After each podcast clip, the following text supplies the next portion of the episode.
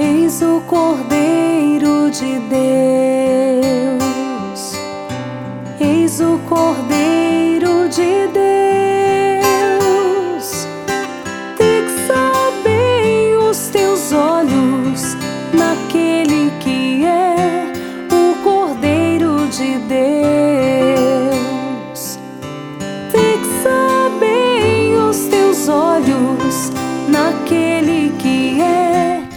Muito bom dia. Hoje é segunda-feira. A palavra de Deus é do livro de São Mateus.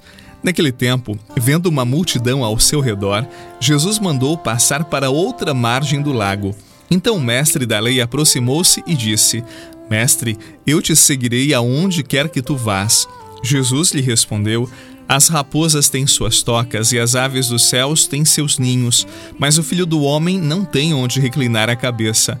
Um outro dos discípulos disse a Jesus: Senhor, permita-me que primeiro eu vá sepultar meu pai. Mas Jesus lhe respondeu: Segue-me e deixa que os mortos sepultem os seus mortos. Palavra da salvação, glória a vós, Senhor. O Cordeiro de Deus, a quem procurais, a quem procurais,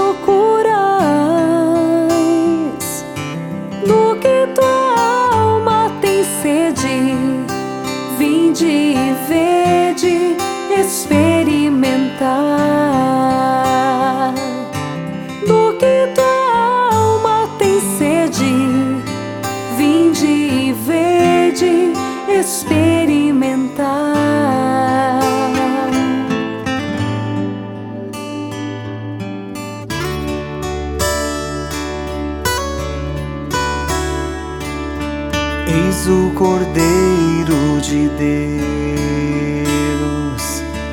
eis o Cordeiro de Deus, fixa bem. As pessoas ficavam entusiasmadas com que viam Jesus realizar as curas, os milagres, as libertações. A euforia era tanta que muitos se sentiam vocacionados ao segmento radical, como o próprio Jesus vivia. Hoje, não muito diferente daquela época, muitos se impressionam com os milagres de Jesus e o buscam não por aquilo que ele ensinou, por aquilo que ele viveu, mas para que ele pontualmente resolva aquilo que em suas vidas não vai bem. E eu quero dizer que isto não é fé, isto é interesse mesquinho. Jesus nunca aprovou este tipo de comportamento, pelo contrário, ele denunciou este tipo de comportamento. No texto de hoje, duas pessoas, elas se aproximam de Jesus com o desejo de segui-lo, sobretudo por conta destes milagres que Jesus realizava. Eles ficaram impressionados. Um era um escriba, que era um entendido, um estudioso da lei, e o outro era um discípulo. A questão é a exigência que cada um faz para seguir o mestre. O escriba, ele demonstrou uma empolgação perigosa porque nem conhecia os riscos deste segmento e disse que estaria disponível para qualquer coisa. Jesus deixa logo tudo muito claro. Eu não tenho nada para te oferecer, eu não tenho nenhum bem material para te oferecer e também não te dou nenhuma segurança humana. Já o outro discípulo, ele estava com o coração dividido entre a família e Jesus.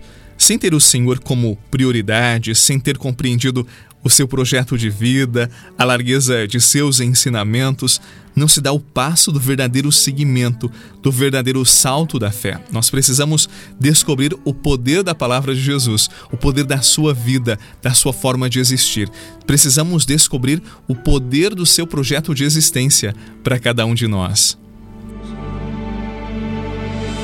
Este horizonte parece longe, mas para alcançar preciso entrar no mar e avançar cada dia.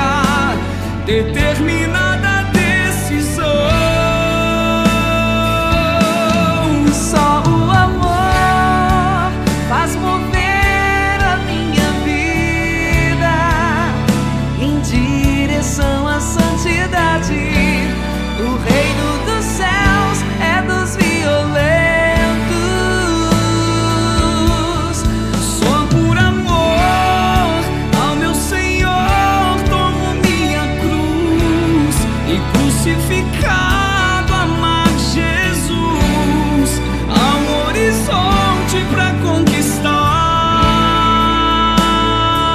Estes dois homens buscavam em Jesus respostas românticas e talvez até imediatas para suas vidas.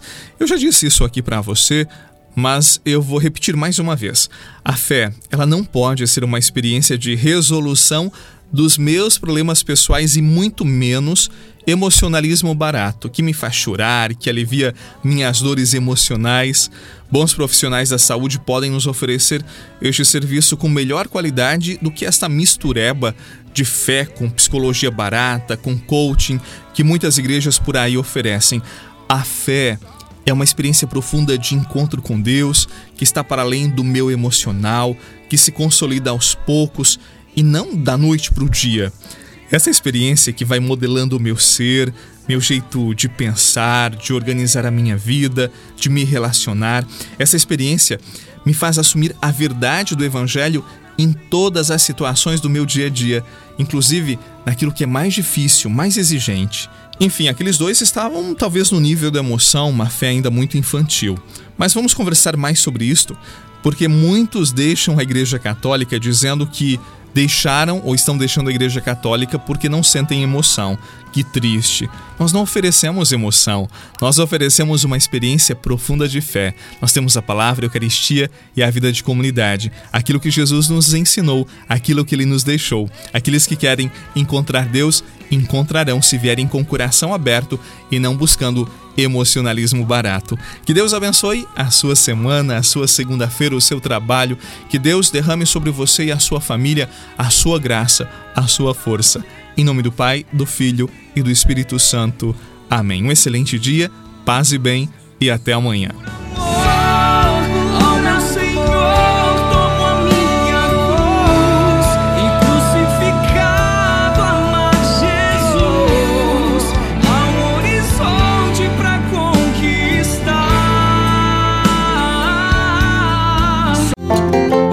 Você rezou com o Padre Eduardo Rocha, pároco da Catedral de Tubarão. Se você deseja receber a oração direto no seu celular, envie uma mensagem com a palavra oração para 48 99644 1433.